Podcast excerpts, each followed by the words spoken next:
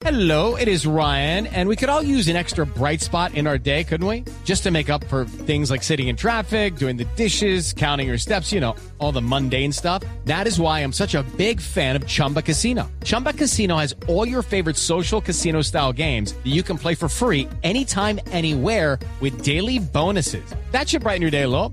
Actually, a lot. So sign up now at chumbacasino.com. That's chumbacasino.com. No purchase necessary. BGW. Void were prohibited by law. See terms and conditions. 18 plus. Ministro, buenos días. Muy buenos días. El ministro de, días, Alber- Néstor. eh, de Hacienda, Alberto Carrasquilla, es el capitán del barco de las finanzas públicas en Colombia. Y es el responsable de esta reforma tributaria que en realidad bautizaron de otra manera. Entre paréntesis, ministro, le siguen encantando los eufemismos, ¿no? La tributaria que no se llama reforma tributaria. Pues tiene un, enorme componente de iniciativas de gasto social eh, y está íntimamente ligado con, con el concepto eh, de redistribución, es decir, la, po- la- la población en situación de pobreza es muy grande en Colombia. Eh, durante la emergencia hemos logrado perfeccionar muchas iniciativas que llevan décadas enteras desarrollándose en Colombia y por eso el principio ordenador de la, de la idea es una solidaridad. Desde luego, para poder implementar una política social se necesitan recursos. Señor ministro, comienzo preguntándole por una de las sorpresas de las últimas horas conocido el texto de esta reforma, que es por qué IVA 19% para los servicios públicos de estratos 4, 5 y 6. Ese es un lapo, ese es un golpe muy duro para familias, inclusive de clase media, inclusive asalariados. ¿Cuál es la razón, el argumento del gobierno? Dos temas eh, ahí importantes. En primer lugar, el, el- tema de la focalización. La noción de estrato es una noción muy imprecisa en términos de la identificación de los ciudadanos en la distribución del ingreso. Para ponerle un ejemplo, eh, hay personas que están ubicadas en el decil más alto, es decir, en el 10% más pudiente de nuestro país, que están clasificadas en el estrato 1 y así sucesivamente. Le puedo poner muchos ejemplos, no gastemos tiempo en eso. Entonces, el primer punto de mi respuesta es la imprecisión tan grande que tiene el concepto de estratificación.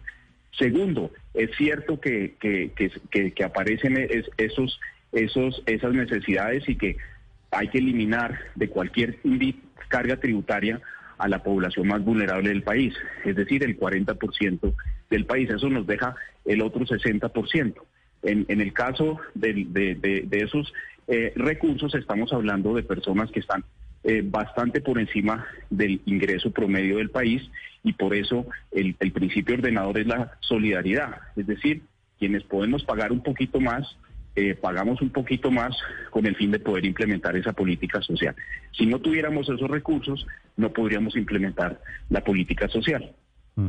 Ministro, ustedes han hecho las cuentas para estas familias, digo en general, personas naturales de estos estratos 4, 5 y 6, de cuánto va a ser el golpe de la tributaria, que me imagino que alguien en, en Hacienda se interesó porque es 20% de IVA en servicios públicos, IVA en unos alimentos que compran hoy en día, IVA en computadores, IVA en la compra de bicicletas. Esos golpes, golpecitos en unos casos, golpesotes en otro caso, ¿cuánto le van a significar a una familia de estos ingresos? Dos partes tienen mi respuesta. La primera parte es nosotros, es correcto, expandimos el universo de los bienes que proponemos sean grabados con IVA. Hoy en día, más o menos del valor total transado en nuestro país, el 39% de, eso, de ese valor total es grabado con IVA. Es decir, el, el- el- otro 61% no es grabado con IVA. Nosotros no proponemos irnos a comparar con nuestros vecinos latinoamericanos. Ellos no graban el 39, ellos graban el 58% de ese universo de bienes y servicios. Los países avanzados graban un- más o menos un 56. Nosotros simplemente estamos proponiendo expandir de 39 a 43. Esa expansión va a, implicar la, la- la- la- tributación por parte de las personas eh, que están por fuera de la situación de pobreza del país, es decir, para las personas que no están en esa situación. Hemos excluido de, de ese salto del 39 al 43 como muy fuertemente lo ha dicho el gobierno, empezando por el señor presidente, a la canasta de consumo básico. Entonces lo que queda es, eh, eh, dentro de ese incremento de 39 a 43, es eh, una carga tributaria para las personas que podemos tener esas erogaciones. Claro, pero ministro, le escuché a usted en algún momento hacer las cuentas de sus finanzas. Usted dijo, si mal no recuerdo, usted dijo, yo soy de estrato 6, yo puedo pagar un poquito más de IVA en unos alimentos. En esa misma cuenta, ministro, usted, su familia, me imagino, usted ya hizo las cuentas. 20% en servicios públicos, tanto por ciento más en renta, tanto por ciento más de, animales, de alimentos. Eso en la práctica para una familia eh, como usted o como, como estas de las que estamos hablando, estratos 4, 5 y 6, es, significa pagar más impuestos de cuántos millones mensuales? Depende de, la, de, varias cosas y voy a dar unos números redondos. la persona que tiene unos ingresos de, digamos, de 3 millones de pesos al mes, que se gaste en bienes y servicios, eh, una, un 30, digamos, la mitad para poner un ejemplo, eh, eh, y, eh, y pagaría impuestos sobre no sobre el 39% de ese número, sino sobre el 43% de ese número, se le incrementaría su carga de IVA en un 4%. Es decir, de 39 a 43 multiplicado por sea cual fuere el número de su eh, los datos de su consumo de bienes y servicios, eh, teniendo en cuenta esas dos cosas. Lo importante es el número de bienes y servicios sube de 39 a 43 es decir, sube cuatro puntos. Eh, no todo, eh, digamos, no todos los bienes van a quedar grabados, solamente se sube en 4%. ¿Y cuánto se gasta la persona en bienes y servicios? Multiplica por ese 4% y ese es el cálculo aproximado de, lo que significaría. Sí. Esos 4% que aportaría sobre el porcentaje de su ingreso que gasta en bienes y servicios multiplicado por el 30 por, el, por ese 4% es exactamente la suma que le estaría aportando a la solidaridad para con los colombianos del 40% en situación de pobreza y de pobreza extrema. Ministro, pareciera que hay consenso en torno a la posibilidad de quienes más tienen, pues eh, aporten más en un momento particularmente difícil. Pero no termina esta reforma tributaria clavando a la clase media, es decir, una persona de estrato 4 ministro, no es una persona que tiene los mismos ingresos de una persona de estrato 6 y termina, por ejemplo, pagando, eh, si pasa esta propuesta de ustedes, un IVA de 19% sobre los servicios públicos. Y ya existe hoy un subsidio cruzado que los estratos más altos están pagando para poder subsidiar los servicios públicos de las personas menos favorecidas. Y aparte de ello vendría otra clavada que es el pago del impuesto a quienes ganen más de 10 millones de pesos eventualmente. ¿No termina siendo una clavada triple para personas que eventualmente no son personas millonarias en Colombia? Y varias partes tiene la, pregunta y, varias me parece muy importante y útil. Sí, la primera pregunta, el tema del incremento en el IVA. Ya, ya hicimos las cuentas. Entonces, Vuelvo y les repito para tratar de tener un orden numérico. La persona de 3 millones de pesos al mes, que se gaste, digamos, un millón y medio de pesos en bienes y servicios, hoy en día paga un IVA sobre más o menos el 39% de ese millón y medio de, bienes y servicios. Eh, no terminaría pagando 39 si se aprueba la reforma, sino que pagaría 43. Es decir, se le sube en cuatro puntos el, el, IVA aplicable hacia cual fuera su, su canasta de consumo. No son sumas exorbitantes, son sumas razonables y son sumas redistributivas. Es que la redistribución mm. le gusta a todo el mundo. Pero, ministro, por ejemplo, una persona de estrato 4... que, termine, Ricardo. Segundo tema que usted tocó y que también es importantísimo es el tema de los impuestos eh, de los servicios públicos de esos estratos. Eso se financia, se va a financiar porque la propuesta también es eliminar el subsidio cruzado, es decir, el estrato 6, por ejemplo, que paga no solamente el costo de sus servicios públicos, sino un impuesto implícito cuyo destino es la, el subsidio eh, a los estratos 1, eh, 2 y, y hasta 3.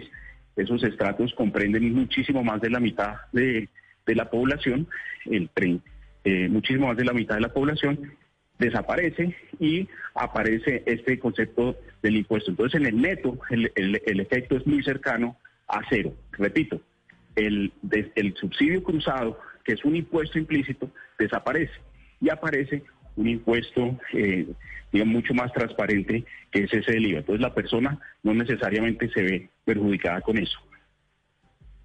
Ministro, ¿y esta desaparición Sí, del subsidio cruzado de estrato 6 a los estratos menos Que, que lo pagamos hoy en día. Claro, hoy se paga. Eh, ¿Se propone desaparecerlo en el texto de la reforma para crear el IVA del 19%? ¿Ya está previsto en el texto que se radicó ayer? Sí, sí, correcto, correcto. Es, es, es- es parte importante de esa, de esa, de esa, de esa política de, de refocalización de los subsidios en el caso de los servicios públicos. Mm. Señor ministro, hablemos del impuesto de renta, que como usted lo sabe, pues es uno de los golpes duros de esta reforma tributaria. ¿A partir de qué momento y a partir de qué salario mensual comienza a pagarse el impuesto de renta ahora en Colombia? En, la situación actual, eh, más o menos el, el- impuesto, y uno tiene en cuenta, eh, es una pregunta más compleja de lo que parece, porque hay una serie de exenciones en el régimen actual son muy complejas y que entonces cada contribuyente con exactamente el mismo nivel de ingreso puede pagar impuestos muy diferentes en el, en el esquema actual. Entonces, eh, eh, eh, para poner números redondos, la persona que empieza a pagar impuestos en Colombia empieza como en los 4 millones de pesos mensuales. Ese es como, el como un número grueso. Habrá unos que, que sí y otros que no, dada la Y complejidad la, del y la régimen de idea entonces, pero- de la- eso es hoy, algo más, cuatro millones, cuatro millones cien mil pesos. Y la idea, ministro, veo aquí, es bajarlo a quienes ganan dos millones doscientos mil pesos. A partir del año 2023 tendrían que declarar renta, ¿estamos de acuerdo? Estamos de acuerdo, sí, señor. Dos ¿Eso millones qué doscientos significa? treinta mil Significa- pesos mensuales pagarían un impuesto de renta al año de 16 mil pesos. Dos millones ochocientos mil pesos pagarían, y aquí ya comienza a treparse, 600 mil pesos de renta al año. Si usted gana tres millones y medio, pagaría un impuesto, y aquí ya viene, millón trescientos diecisiete mil pesos al año. Si usted se gana un salario de 14 millones de pesos, pagaría 31 millones de pesos al año. ¿Cuál es el sentido, cuál es el criterio de esto, ministro? Eh, son dos, Néstor, en realidad.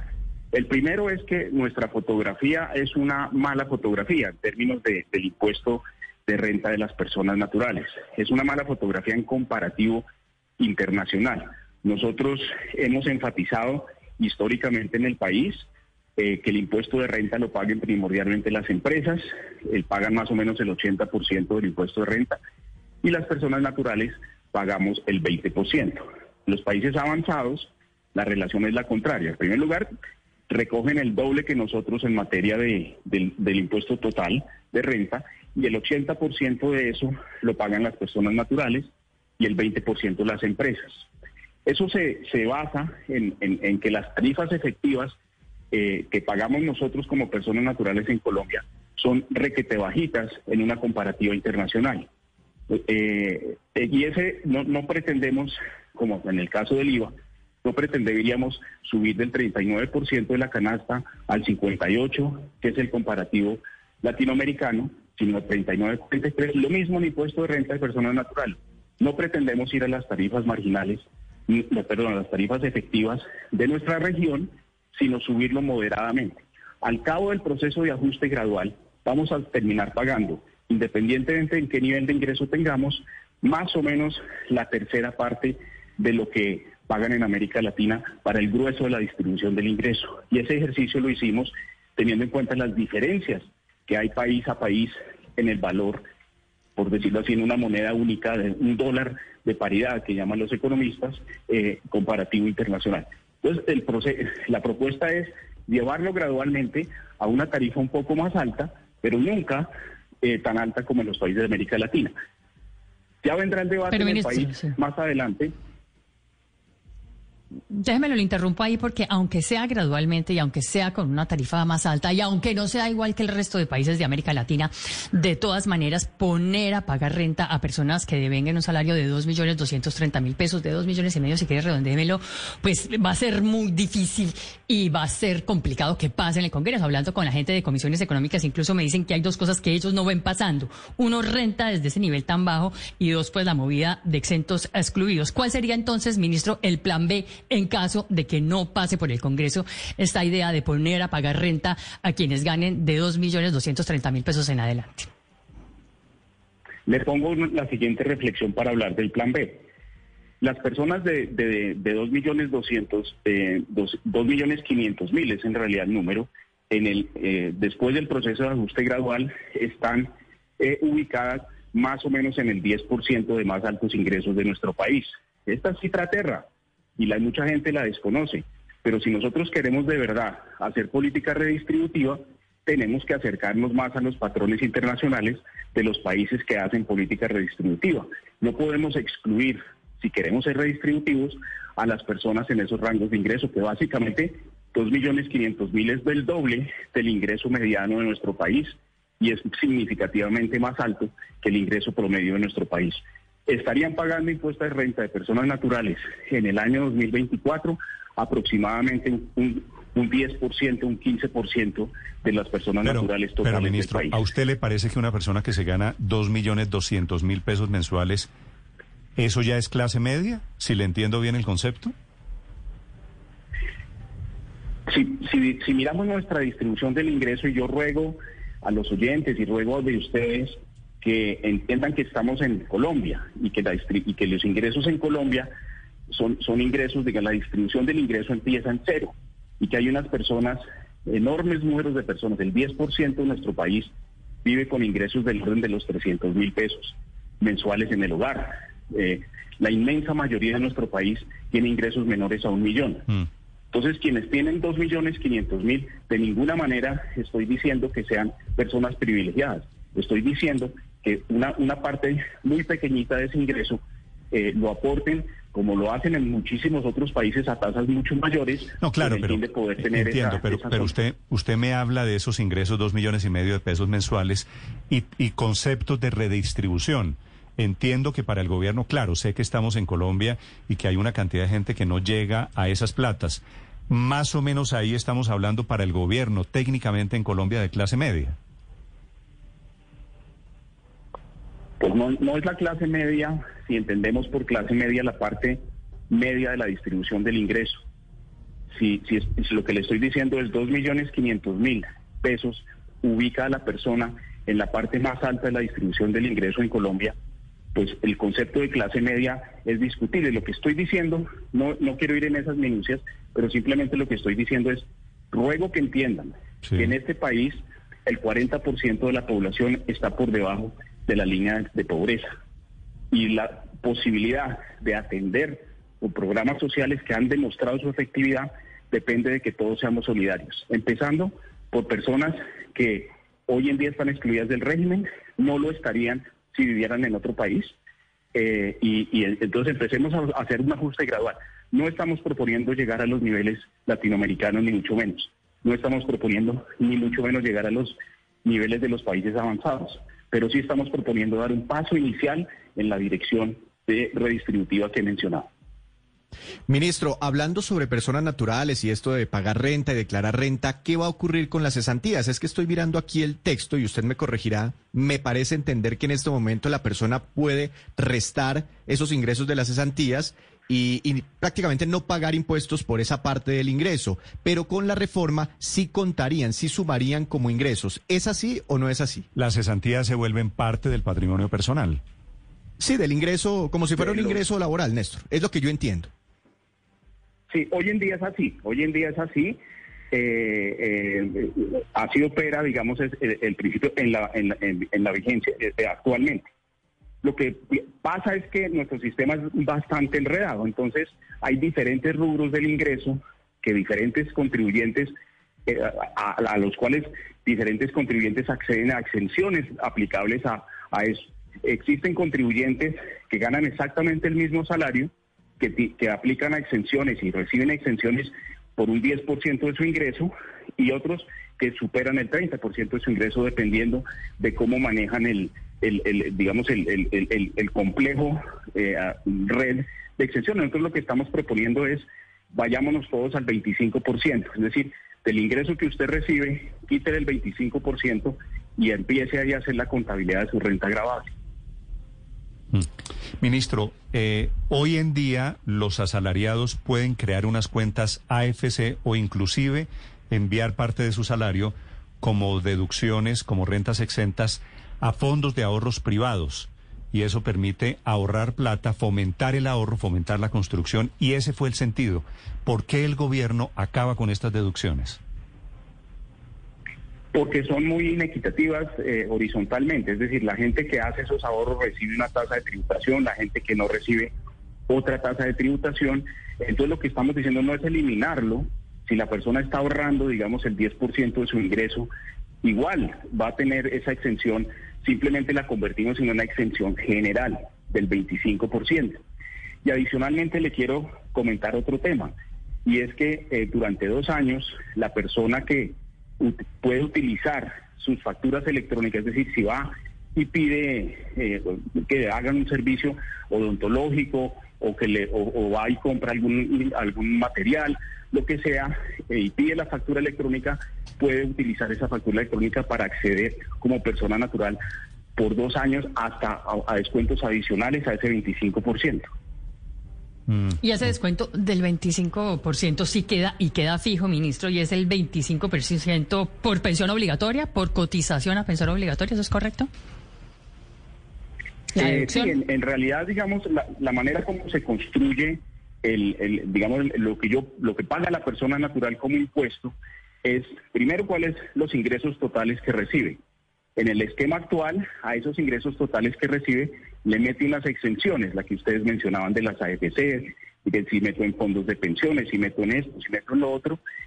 Y hay colombianos que, por su situación o por lo que sea, acceden solo al 10%, y hay otros que acceden incluso a, cifras superiores al 30%, ganando exactamente el mismo, el mismo salario. Lo que estamos diciendo es que las personas no queremos que no ahorren ni, ni- queremos quitarles esos, esos beneficios, simplemente unifiquémoslos y démosles a todos igual tratamiento. En este momento, más o menos dentro de la complejidad que tiene nuestro régimen de exenciones, se utiliza aproximadamente un 25% en promedio. Por eso pusimos la cifra de 25. Ministro, en el artículo 34 del proyecto de ley habla de facultades extraordinarias para la supresión de entidades. Eh, pues yo supongo que ese estudio ya está avanzado. ¿De qué tamaño? Luz María, perdón. para suprimir- Para el presidente Duque, de manera Duque, que... durante seis meses dura- sí, para hacer un recorte básicamente recorte, de entidades públicas y recorte de gastos. para adelgazar el Estado prácticamente. Superpoderes Entonces, por seis meses. Exactamente. Y como son solo seis meses, pues yo supongo que algo ya está vislumbrado de qué estamos hablando. Y quería preguntarle de qué tamaño sería esa supresión de la cual estamos hablando y cuánto se ahorraría el Estado en eso. No tengo desde luego la, respuesta concreta que, merece la pregunta, pero sí estoy diciendo que dentro de la concepción global de la iniciativa hay, hay la necesidad de presentar un ajuste en las cuentas públicas del 1,5% eh, de manera permanente. Eso se descompone en la parte de austeridad, es decir, tenemos que reducir de manera permanente el gasto. Esto es parte de la, de la iniciativa.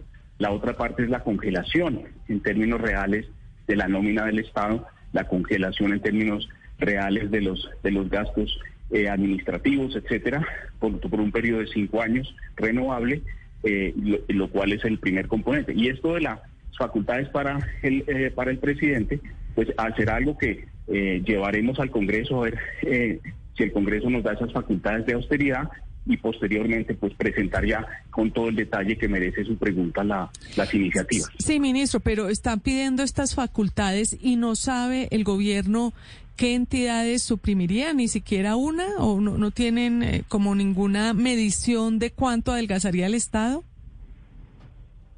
Eh, no tenemos versiones definitivas de eso y por eso pedimos esas facultades para en seis meses tener el debate con, con toda la seriedad. No, no, no vale la pena que sin ni siquiera haberse aprobado la iniciativa pues nos pongamos a discutir detalles. Eh, yo me comprometo con usted a que apenas nos den las, las, las facultades podamos tener esta conversación Vale. y ir en el detalle que usted con todo con toda la razón solicita. Vale, ministro, la ANDI propuso la semana pasada al gobierno, usted tengo entendido se reunió con la gente de los gremios, que, desmonten esta tributaria y que los empresarios están dispuestos a renunciar o están proponiendo los beneficios que recibieron en la reforma tributaria de hace un par de años eh, para volver a la situación anterior y que ahí el gobierno recogería 13 billones de los 23 que está pidiendo recoger hoy. ¿Por qué no le cogieron, por qué no aceptaron la propuesta de la ANDI? No, lo, lo primero que quiero decir, Néstor, es que yo sí tengo mucho agradecimiento con, con, la, con el, el- el empresariado del país, con la ANDI y los demás gremios, porque desde el mismo inicio de esta terrible crisis no han hecho cosa diferente a preocuparse por hacer propuestas de política pública eh, sensatas, eh, muchas de las cuales se han acogido, pero yo sí quiero aprovechar para dar ese agradecimiento. Segundo lugar, me parece que la propuesta de la ANDI implica, por su tamaño, eh, la necesidad de terminar con el- la iniciativa de ingreso solidario. No habría cómo financiarlo.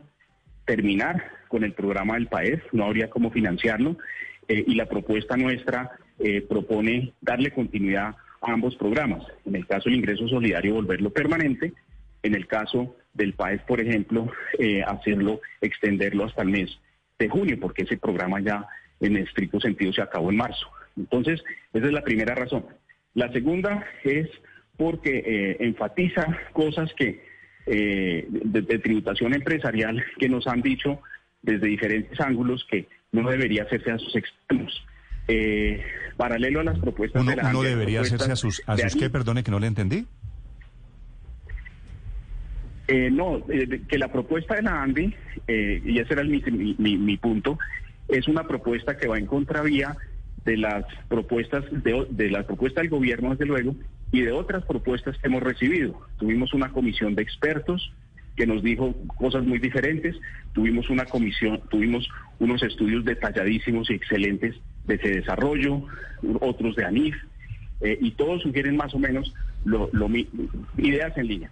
Y lo tercero que quería decir es que esa propuesta de la ANDI fue acogida, creo yo, en, en- en parte, porque nosotros estamos hablando de una sobretasa al impuesto de renta el orden del 10% para las personas jurídicas y con eso financiar el programa de creación de empleo. Claro, lo que pasa es que la ANDI proponía eso en lugar de, de grabar más a las personas naturales, pero esa parte no se, no se acogió. Ministro, a esta hora están hablando particularmente los productores del agro. Está hablando FENAVI, está hablando Pork Colombia, está hablando la SAC, y todos dicen que esta reforma tributaria es un golpe mortal para los agricultores colombianos porque el pasar bienes básicos de la canasta familiar de exentos a excluidos hace que al final se aumente el costo de producción y ese costo va a tener que transmitirse ineludiblemente al consumidor. ¿Ustedes tuvieron en cuenta ese escenario? Sí, desde luego, eh, desde luego que lo tuvimos en cuenta y desde luego que tenemos las, las estimaciones. Dos respuestas. La primera respuesta, la existencia de régimen eh, de, de bienes eh, exentos es una, eh, digamos, es muy colombiana, eso no se utiliza eh, internacionalmente en un sistema de IVA. Un sistema de IVA es, es por definición un sistema, eh, digamos, que debe ser coherente co- como un todo. Entonces, la- salvo las exportaciones, pues pasan al régimen de excluir. Segundo, los posibles efectos sobre precio tienen que ver con el peso de cada uno de los pasos en la cadena y tiene dos, le tengo dos respuestas a eso. La primera, los posibles efectos sobre precio no van a afectar a la población más vulnerable del país, van a estar en capacidad de pagar el mayor precio porque van a recibir 50 mil pesos mensuales en nuestra propuesta y parte pequeña de esos 50 mil pues se irían a, a- a- sufragar ese mayor precio. Y para personas como yo, eh, pues el, el mayor precio es natural que lo, que lo absorbamos. Repito los números, nosotros no estamos llevando la canasta eh, grabada a niveles comparables internacionalmente, sino solamente al 43%, muy chiquitico respecto de los patrones internacionales. Entonces, esas serían la prim- las, dos respuestas. Uno, modernizar nuestro régimen de IVA los países del mundo todos tienen agricultura y nos basan su, la rentabilidad de agricultura en mantener un carácter de bienes exentos. Lo basan en lo que basan eh, su competitividad en los grandes agricultores eh, de nuestro país y eso va a continuar siendo así. Ministro, ¿cómo será el impuesto a los vehículos antiguos? Porque mucha gente tiene pues su carrito viejo y, y, personas de bajos ingresos. No sé, por ejemplo, imaginémonos un Renault 9, modelo 80 y punta. Además del, del impuesto vehicular, ¿deberá pagar otro impuesto? Un carro que hoy cuesta 8, 10 millones de pesos, ¿cuánto terminaría pagando? Eh, nosotros vamos a hacerle la propuesta al Congreso de que el actual impuesto de rodamiento, que es un impuesto local, eh, que se paga, digamos, teniendo en cuenta solamente el valor del vehículo. En ese caso, digamos, su, su Renault 9 viejito, pues va disminuyendo el impuesto a medida que, que va, va, disminuyendo su valor. Nosotros lo que proponemos es, además de ese criterio y de esa renta cedida, y que, y que carga, digamos, o, o permite financiar la red vial de las ciudades, eh, le introduzcamos también el hecho de que los carros emiten contaminantes gases, eh, generadores de calentamiento global, partículas peligrosas para el medio ambiente. Hemos visto ya en varias eh, ocasiones situaciones críticas en materia de contaminación que obligan a, ciertas medidas drásticas de política de movilidad en las ciudades y, y, entonces se introduce ese impuesto. Ese impuesto se basará en el Renault 9 cuánto, eh, cuánto, cuánto, cuánto contamina. ¿Y puede ser de cuánto es impuesto, ministro? No, no, no, no, sab no sabría exactamente. Tiene, tiene unos, eh, eh, digamos, hay unas tablas que traducen exactamente qué tipo de motores, a cuántos contaminantes, pero no sabría ponerle ejemplos pero, concretos. Pero, ministro, lo, lo siento, yo entiendo, no en la entiendo el argumento ecológico, pero si uno se pone a pensar, ¿cuál es la razón por la que una familia tiene un Mazda viejo, tiene un Renault 9 viejo? Pues porque no lo puede actualizar, termina siendo un castigo a las familias que en algún momento pudieron comprarse un carro o que tienen un carro viejo para trabajar. Y que ya no lo pueden renovar. Sí, ese, ese digamos, en, eh, eh, digamos, en todas estas discusiones eh, no se trata de, de, de, escoger alternativas fáciles, se trata de entender muy claramente los, los trade-offs, digamos, los, los, costos y beneficios de ese, de ese carro viejo. desde luego le da movilidad a la familia, pero le genera una externalidad a toda la ciudad. El, el punto es que gradualmente se vaya internalizando esa, esa externalidad. Sí.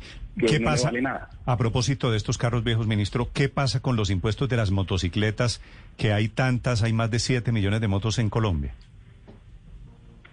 Eh, digamos que el, el, en la medida en que haya contaminación y en la medida en que esas motocicletas generen esa externalidad para toda la ciudad, la idea es que eh, también, como, como, como debe ser, internalicen esa, esa externalidad, es decir, la usen más racionalmente, etcétera, eh, en la medida de la, de, de la contaminación. Disculpe que no le entendí la figura. Internalicen esa externalidad. El, digamos que si yo contamino y no pago nada, yo le estoy generando un costo al resto de nuestra ciudad y no estoy pagando absolutamente nada, eh, en, eh, mientras que el resto de la ciudad sí está pagando el costo de una mayor contaminación.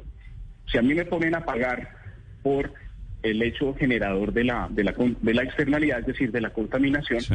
de pronto yo modernizo mi proceso productivo, eh, veo a ver cómo hago para mejorar el, el, el, el digamos, mi, mi, mi manera de producir y en ese sentido internalizo, pongo en mis propias cuentas okay. esa externalidad, ese costo que le genero a la ciudad. Ok. Señor ministro, a propósito de vehículos, ¿por qué el gobierno quiere aumentar nuevamente el IVA para, para la gasolina, para los combustibles, que volvería a ser de 19%.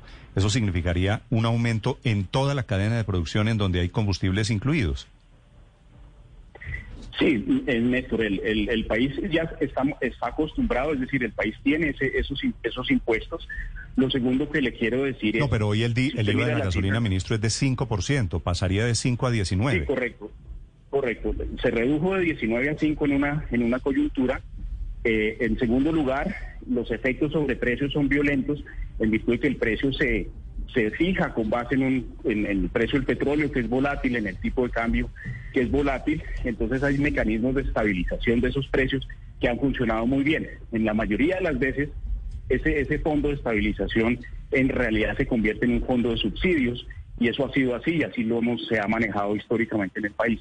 Entonces la, mitigación de los efectos de precio se va a dar por la vía correcta, que es con el fondo de mitigación. Y segundo, la- los precios de la gasolina en nuestro país, finalizando febrero, por ejemplo, 8 mil eh, 800 pesos o menos de 9 mil pesos, es muy bajito eh, comparado con el resto de países de América Latina. Eh, entonces tampoco se trata de unos, digamos, de unos, eh, de unas medidas extremas. Y en tercer lugar, pues está el tema ambiental. Bien. Hmm. Sobre ese tema ambiental, ministro, le quiero preguntar, porque la reforma dedica todo un capítulo entero al tema del impuesto al carbono, el capítulo 2, artículo 133 y las siguientes páginas vienen con esto. Y al respecto han dicho también los propios gremios del sector eléctrico que ese mayor impuesto al carbono va a generar un aumento en el precio de la energía de 4%. ¿Qué tiene usted que responder al respecto y si ve que esas cálculas y esas cuentas están correctas? Eh, me tocaría revisar exactamente cómo, cómo hicieron el estimativo para decir que si están correctas o no. Es un, es un, es un, es un, eh, me, parece un número grosso modo correcto. Simplemente decir dos cosas. Primero, es un proceso gradual que se surte en siete años. Segundo, está en línea con las mejores prácticas internacionales y en línea con los co- con los compromisos que ha adquirido nuestro país eh, a nivel internacional, el Acuerdo de París, por ejemplo, de mitigación de los de la emisión eh, y, y, yo diría que tanto por el tema de digamos de la gradualidad como por el tema de la consistencia que tiene con los objetivos, pues ni más faltaba. Uno logra que la sociedad, eh, eh, que los productores de esa contaminación modernice sus procesos productivos solamente si les es más costoso no hacerlo. Y este impuesto tiene esa lógica. Ojalá no se cobre nunca nada. Ojalá toda la producción eh, sea limpia en esos siete años. Eh, ministro, y le quería preguntar sobre un tema que, que duele a mucha gente, es el tema de las pensiones. Al final, ¿cómo quedó la norma? Es decir, ¿a partir de cuánto, de cuánto dinero en efectivo, no en VT como está expresado en el proyecto de Es ley? que creo, Luz María, perdóneme, me, me- me meto aquí. Ministro, creo que hay una, tal vez un cortocircuito, porque el proyecto habla de 1.600 VT, VT, que serían 4.800.000 pesos. Pero lo he escuchado a usted decir que las pensiones que pagarían impuestos serían de 7 millones. Exactamente. ¿Se equivocaron en el proyecto o qué pasó ahí? No, la, el- la respuesta es son 7 millones. Eh, son 7 millones eh, de pesos de, de, eh, de- de pensión lo que, lo que estamos incluyendo. Hay que hacer la cuenta no solamente de la, del, del, del, de- de- del número bruto, sino también de las exenciones que, que, tienen eh, todas, todas esas rentas. Entonces, respuesta concreta son 7 millones. De ninguna manera vamos a llevar al Congreso de la República un número inferior a los 7. Aceptado esa primera respuesta, lo segundo es decir, esto afecta, afectaría. Pero, pero perdóneme, ministro, ¿sí se equivocaron en la cifra de VT que pusieron en el proyecto? No le, no le tengo la respuesta, Néstor. Lo que le estoy diciendo es son 7 millones. Ok, Eh, eh, le tengo que hacer la contabilidad, exactamente cómo se conforma la renta agravable pensional, que es un proceso que tiene unos pasos. Eh, lo puedo hacer con muchísimo gusto, no en este momento, Ok. eh, eh, pero, pero son 7 millones. Vale, vale. Sí, de Y, y y decía usted segundo sobre el concepto de los 7 millones, ¿por qué? El, más o menos el, la población pensionada del país, si uno incluye tanto el régimen de prima media como el régimen de ahorro individual, los pensionados que están amparados por esos dos, como los regímenes especiales, son más o menos dos millones de personas. De esas dos millones de personas, aproximadamente 28 mil reciben mesadas pensionales de 7 millones y más. Eh, dentro de la distribución del ingreso, y nuevamente vuelvo al tema de la solidaridad, eh, eso es una, una digamos, es, es como una cerrada de ojos y preguntada al corazón. Yo, en yo no estoy dispuesto a contribuir a la, a, la, a la defensa de la política de solidaridad implícita en esta propuesta, sí o no, y esa es la pregunta de fondo para esas 28 mil personas. Ministro, la última pregunta sobre, sobre esa misma figura que usted utiliza, cerrar los ojos y ponerse la mano en el corazón. El impuesto solidario adicional para quienes ganan más de 10 millones de pesos mensuales tiene posibilidad de, de, salir adelante realmente en el Congreso? Se lo pregunto porque, entre otras cosas, se cayó en la Corte Constitucional en el marco de la emergencia que estamos viviendo hace un año por cuenta de la pandemia. Dos, dos respuestas a eso. Primero, empiezo por el final. Se cayó en la Corte Constitucional porque nosotros, en el contexto de la emergencia, propusimos que fuera aplicable a los empleados públicos de altos ingresos. La Corte consideró inconstitucional no haberlo hecho de manera general. Nosotros creemos que al haberlo planteado de manera general en esta propuesta, pues se solventa esa, ese, argumento de inconstitucionalidad que, tomamos con, toda la, con todo el respeto. Eh, en segundo lugar, en realidad, de verdad, no es un impuesto. Me explico. Quienes ganamos más de 10 millones de pesos aportaríamos el 10% durante los meses de julio a diciembre de este año 2021. Aportaríamos el 10% en julio, agosto, septiembre, así sucesivamente. Pero a la hora de declarar renta aplicable a los ingresos del 2021, cuando declaremos nuestra renta en el 2022, le podemos decir a la DIAN, DIAN, yo ya pagué una parte de esos impuestos por la vía del impuesto solidario, del llamado impuesto solidario, y por lo tanto debo, debo esos recursos los aporto a mis obligaciones tributarias cancelables en el 22. Si la plata no alcanza, si pagué más de lo que debía, eh, eh, si, contribuí más con el impuesto solidario de lo que debería pagar el impuesto, pues aplica para el año siguiente también, hasta que se equilibre la, la cuenta. Entonces, en realidad es un préstamo que vamos a hacer las personas de altos ingresos del país que nos lo van a devolver por la vía tributaria en uno o máximo dos años, mm. eh, y plata que se necesita para solventar las necesidades de financiación del, del país y sobre todo los programas sociales entre julio y diciembre, cuando ya es el nuevo ingreso solidario, porque el viejo se nos acaba en el próximo mes de junio. Señor ministro, me están escribiendo algunas mujeres, una de ellas una abogada tributarista, y me dice, ojo con las toallas higiénicas que pasan de exentas excluidas. Esto va a significar el aumento del precio al consumidor, a la consumidora, de toallas higiénicas. ¿Usted vio eso, ministro? Nuevamente repito, digamos, nosotros sí estamos proponiendo expandir el universo de bienes y servicios eh, que están grabados. Los bienes excluidos en, en sentido estricto tienen una tasa de cero. Eh, lo del tema de la, de la expansión de la base de 39 a 43 tienen que sopesarlo con el hecho redistributivo. Quienes paguen eh, y estén en el 40% más vulnerable de la población colombiana van a recibir 50 mil pesos. Una partecita de esos 50 mil pesos corresponderán a la posible imputación eh, en, el tema de las toallas higiénicas para aquellas mujeres en esas en esas condiciones. Eh, eso es eso es así y respondo, digamos, para este tema específico con el mismo argumento genérico de cuál es la concepción de nuestra propuesta en IVA. Sí, ahora el tema de las toallas higiénicas, usted sabe el ruido que ha causado en el mundo, los movimientos que hay para bajarle el precio a ese producto. Colombia sería un poquito raro, exótico, que esté subiendo, así sea con el principio de solidaridad, el precio de las toallas higiénicas? Tendrá el debate, Néstor, y estamos, por supuesto, eh, dispuestos a, digamos, a, recibir la información relevante, los, los temas relevantes, y lo vamos a hacer con todo el respeto. Mm. Ministro, ¿usted con cuántos votos cree que tiene hoy comenzando el trámite de la reforma tributaria? ¿Cuántos votos, cuántos congresistas se han acercado y le han dicho, cuente con mi apoyo, ministro?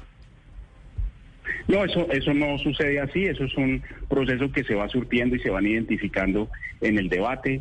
Eh, hay muchísima incomprensión eh, que, se tiene que ser aclarada antes de, la fase de votación. Yo lo que quiero es, eh, enfatizar es que esta es una propuesta que tiene un enorme componente social y entre más sacrifiquemos las fuentes de ingreso con argumentos respetables, pero, pero contrarios, digamos, a la evolución que ha tenido, que han tenido los países, en el sentido de que más contribuyentes pongamos eh, de nuestra parte, tengamos más solidaridad, pues menores van a ser las posibilidades de hacer política social. Ahí hay una decisión que hay que tomar eh, y cada cual eh, cerrará los ojos, se pondrá la mano en el corazón y dirá y se preguntará qué tan solidario está dispuesto a ser de verdad y a la hora del té. El ministro de Hacienda recomendándole a los colombianos que cierren los ojos y que se pongan la mano en el corazón. Esa es su frase. Señor ministro, gracias. Feliz día. No, ustedes muy amables, gracias. Alberto Carrasquilla, ministro de Hacienda y la reforma tributaria. Hello, it is Ryan, and I was on a flight the other day playing one of my favorite social spin slot games on chumbacasino.com. I looked over the person sitting next to me, and you know what they were doing? They were also playing Chumba Casino. Coincidence? I think not. Everybody's loving having fun with it. Chumba Casino is home to hundreds of casino style games that you can play for free anytime, anywhere, even at 30,000 feet. So sign up now at chumbacasino.com to claim your free welcome bonus. That's chumbacasino.com and live the Chumba life. No purchase necessary. Group. Void were prohibited by law. See terms and conditions. 18 plus.